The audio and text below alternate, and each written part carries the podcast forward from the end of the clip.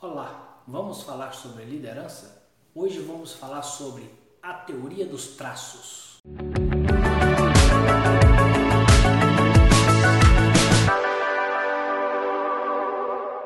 A teoria dos traços. Até a década de 40 se acreditava fortemente no que foi chamado a teoria dos traços. O que é a teoria dos traços dentro do conceito da liderança?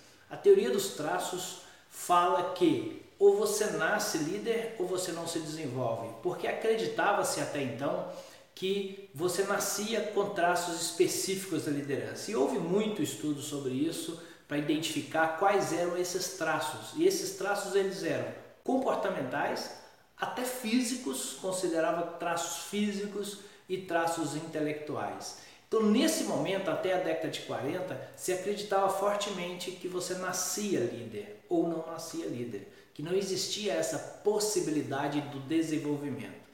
Nessa teoria, então, você considerava, olhava para a pessoa, comparava com os traços que o estudo trazia, comportamentais, físicos e intelectuais, e aí você definia se uma pessoa era ou podia ser líder ou não.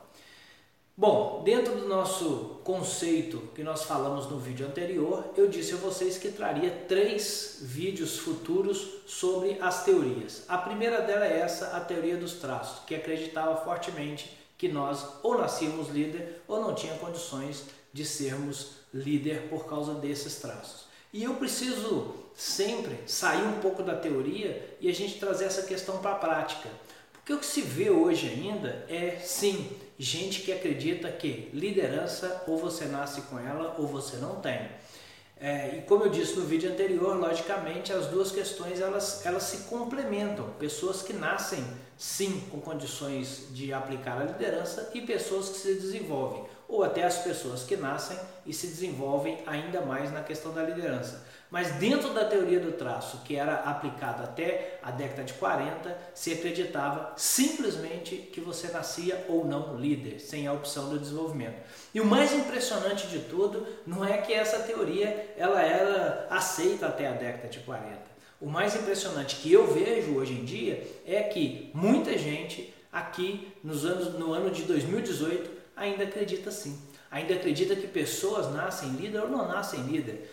Então elas não apostam no desenvolvimento das pessoas, elas simplesmente dizem: esse tem condições de ser líder ou esse não tem condições de ser líder. É evidente, gente, que a gente tem que pensar que se você quer contratar alguém e você já contrata alguém para um cargo de liderança ou para uma posição de liderança e você consegue encontrar pessoas com perfil mais adequado, Pessoas que já se desenvolveram ou pessoas que nasceram com alguns, com alguns é, traços ou perfis de liderança, é muito mais rápido para você colocar no cargo para trabalhar. Mas o que eu chamo a atenção é a gente trabalhar a crença de que a liderança ela seja unicamente uma coisa que você nasce com ela, porque nós podemos desenvolver as pessoas. Então essa teoria de, de, que vingou até a década de 40, ela foi uma teoria que todo mundo acreditava nela e era assim que se trabalhava. A questão principal que nós precisamos entender hoje é que os estudos evoluíram muito e a teoria dos traços ficou na década de 40. Hoje nós sabemos que podemos sim desenvolver as pessoas.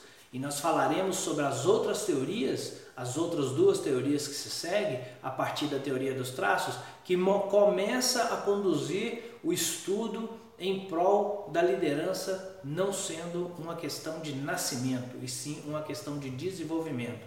Mas precisamos trazer para a prática e entender se dentro da nossa empresa, dentro do nosso negócio ou da nossa vida, nós estamos perdendo bons profissionais por acreditar que essas pessoas não nasceram com a questão da liderança já intrínseca, já dentro delas. E a gente não tem tempo, não tem paciência e não quer desenvolver as pessoas para que elas se tornem líder. E até uma pessoa que já tem o perfil de líder, se você considerar a teoria do traço como a teoria verdadeira sobre a liderança, essa pessoa também ela não vai se desenvolver como líder. Então, se ela tem um, um nível X de liderança, ela vai ficar naquilo o resto da vida.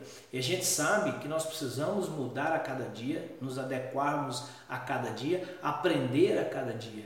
Então, a teoria do traço ela é uma teoria que hoje, se ela ainda é, é encarada como uma verdade, ela passa a ser um grande obstáculo para o desenvolvimento das pessoas e automaticamente um grande obstáculo para o crescimento das empresas, não só das pessoas como também das empresas. Então, a primeira teoria, a teoria dos traços, é essa que acredita que nascemos como líder e não nos desenvolvemos como líder. Nos próximos vídeos a gente tem mais dois pela frente para falar especificamente de duas abordagens é, de, de liderança que se desenvolveu a partir da teoria dos traços, ou seja, ela veio depois para mudar alguns conceitos que nós tínhamos em relação à liderança. Te vejo nos próximos vídeos.